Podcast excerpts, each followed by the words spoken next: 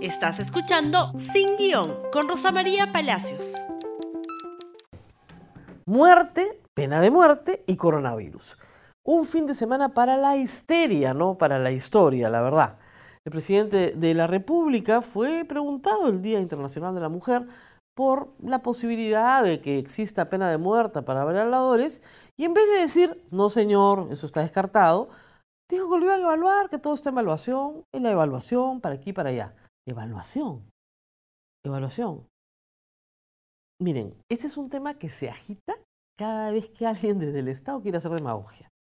Como ustedes saben ya perfectamente, el Perú abolió la pena de muerte, salvo en un caso, traición a la patria en caso de guerra exterior, y añadió la Constitución del 93 inconstitucionalmente terrorismo. ¿Por qué digo inconstitucionalmente? Porque ya el pacto de San José prohibía añadir nuevas causales a la pena de muerte cuando éstas habían sido abolidas por los estados. Entonces no se puede añadir. ¿Qué tendría que hacer el Estado peruano? Denunciar el Pacto de San José. ¿Cuánto demora denunciar un tratado internacional? Bastante. Pero entre la fecha, digamos, en que finalmente se presenta la denuncia, que tiene que pasar por el Congreso, hasta que finalmente salimos del pacto, tiene que pasar un año. Luego de ese año, tiene que modificarse la Constitución. Dos legislaturas con 87 votos cada uno. No puede ir a referéndum. Porque no va a referéndum el menoscabo de derechos humanos. Y la vida es el derecho humano fundamental. Y luego, modificación del Código Penal y procesal penal. Porque hay que hacer un código para ejecuciones, ¿no es cierto? Muy bien. ¿Cuánto creen que demora todo eso? Entre tres y cuatro años. O sea, el señor Vizcarra no está ni de presidente en esa época, ni de casualidad. ¿Para qué quiere discutir el tema ahora? No, es que le preguntaron. Bueno, pues, entonces cuando te preguntan una estupidez, dice señor, no respondo estupideces. Usted sabe perfectamente que en el Perú hemos abolido la pena de muerte. Pero claro, como hay promuertes, un montón, ¿ah? o sea, los pro pena de muerte no son pocos en el Perú, creo que es la solución fácil y están convencidos que estos jueces que son probos y justos van a poder administrar la pena de muerte, además. Estos jueces, los hermanitos, ¿no? Están encantados con la idea. Este, y que los jueces no se equivocan, además, y el sistema de peruano es magnífico, este, quieren. Y entonces les gusta agitar. Y como les gusta agitar, se ponen a debatir. En medio de una epidemia de coronavirus donde la histeria ya es generalizada. Y vamos a anotar algunos hechos histéricos.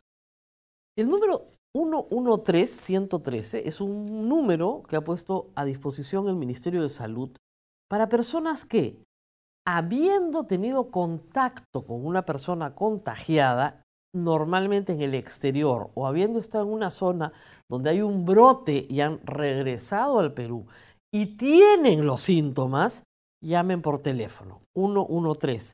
¿Para qué? Para que vigilancia epidemiológica concurra al lugar donde estés, te hagan el hisopado y hagan la prueba. ¿Ok? Muy bien. El 50% de las llamadas al 113 en este momento son pasadas. Son gente que llama a hacer bromas. Son miles de llamadas. La mitad hay que atender a unos babosos que hacen bromas. En medio, o sea, francamente, ¿no? La semana pasada en Arequipa se necesitaban transportar muestras a Lima, porque los reactivos, de nuevo, solo los tiene el MINSA, y una línea aérea se negó a transportar las muestras selladas. No digo cuál línea aérea porque no lo sé, ojalá lo supiera, si alguno de ustedes lo sabe me avisa, yo encantada lo digo. Tuvieron que mandar las muestras a Lima por tierra.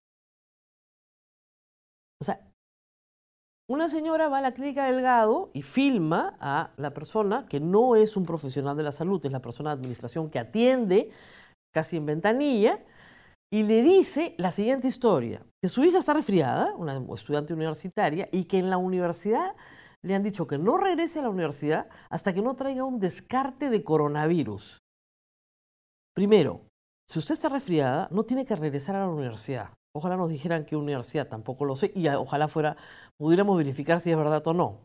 Segundo, una persona sana con un resfrío, ¿no es cierto? No tiene que hacerse un descarte de nada, salvo que haya estado en Europa, en Asia, en Irán, con personas o con personas que han estado en esas zonas y que a su vez la hayan contagiado. Entonces, la señorita dependiente le dice que tienen un screening que se hace para un montón de virus, que es un estudio a profundidad, que vale 1.700 soles y que obviamente esta señorita no necesita, porque es una mujer sana que tiene una gripe. Esos estudios en profundidad se hacen para determinados casos muy especiales donde se peina cientos de virus, donde obviamente no está el coronavirus, porque el coronavirus es un virus que se ha estudiado recién a partir de diciembre pasado. Y obviamente, salvo que tengas un seguro muy especial, ¿no es cierto? El seguro no paga exámenes innecesarios. Es como si a la niña resfriada le hicieran un PET scan de todo el cuerpo. No te lo va a pagar porque no se necesita. El personal tiene que decir, señora, si el médico no autoriza ese examen, nosotros no podemos darle ni el precio, porque usted me va a filmar para después decir que queremos cobrarle algo que no corresponde. La familia que está en cuarentena un miembro de la familia señala que no les han puesto policía en la puerta para que no se escapen. Personas educadas, ¿ah? O sea, ¿por qué si sabes que eres un foco infeccioso necesitas un policía en la puerta para no salir de tu casa cuando te han dicho que tienes que estar en cuarentena? Y se quejan de que el Ministerio de Salud no los ha atendido con un monitoreo rápido. Y el Ministerio de Salud dice que sí, que les han mandado un médico cuando lo han requerido. Y claro, hay un problema cultural. Las personas de clase alta limeña entienden que atención rápida es atención instantánea. Instantánea. El Ministerio de Salud entiende que es en las siguientes horas o en las siguientes 24 horas. Como son los protocolos en el resto del mundo, además. Entonces, los pueblos disciplinados y informados correctamente no mueren. Mueren los indisciplinados que hacen tonterías como las que acabo de relatar en solo un fin de semana. Nada más. Coronavirus es una gripe. La influenza va a matar más gente este año que coronavirus. ¿Por qué tanta alarma? Porque es nuevo. Porque es nuevo, porque se desconocía y porque sí tiene cierto nivel de mortalidad, bajísimo, pero lo tiene. La neumonía es viral, es mucho más letal en ancianos hasta ahora. Y de nuevo volvemos a la misma. ¿Hay vacuna? No hay vacuna. ¿Qué diferencia tiene con la gripe común? Ninguna. Ninguna. Y además, para que lo entiendan bien, las personas contagiadas pueden no tener ningún síntoma. Usted no se da cuenta de que están contagiadas. No tienen fiebre. Tomarle la temperatura a todos los pasajeros que llegan de Francia, Italia, España, no sirve absolutamente de nada. Porque tomarles la temperatura podrían no tener temperatura y sí estar contagiados. Ah, entonces que les hagan el hisopado a todos. No vale la pena, porque el número de reactivos que tiene un estado es limitado y se utiliza en casos donde hay la sospecha. Pero si no hay ninguna sospecha, no se hace el hisopado, porque cuesta un montón de plata hacerlo por las puras.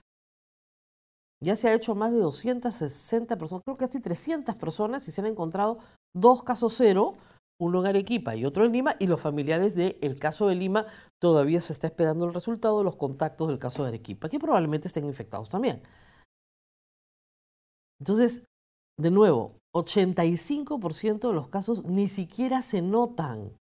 15% se enferman, 5% se ponen graves y de eso la letalidad está entre 2 o 3%. Sobre todo en personas mayores con enfermedades preexistentes. ¿Qué tiene que hacer usted? Lavarse las manos, por el amor de Dios, lavarse las manos, sí, y no estar en espacios cerrados, aglomerado con mucha gente.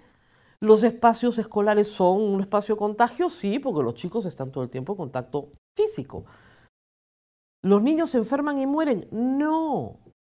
Los niños se enferman casi sin síntomas, pero son portadores sanos que van contagiando. Y eso es todo lo que hay que saber.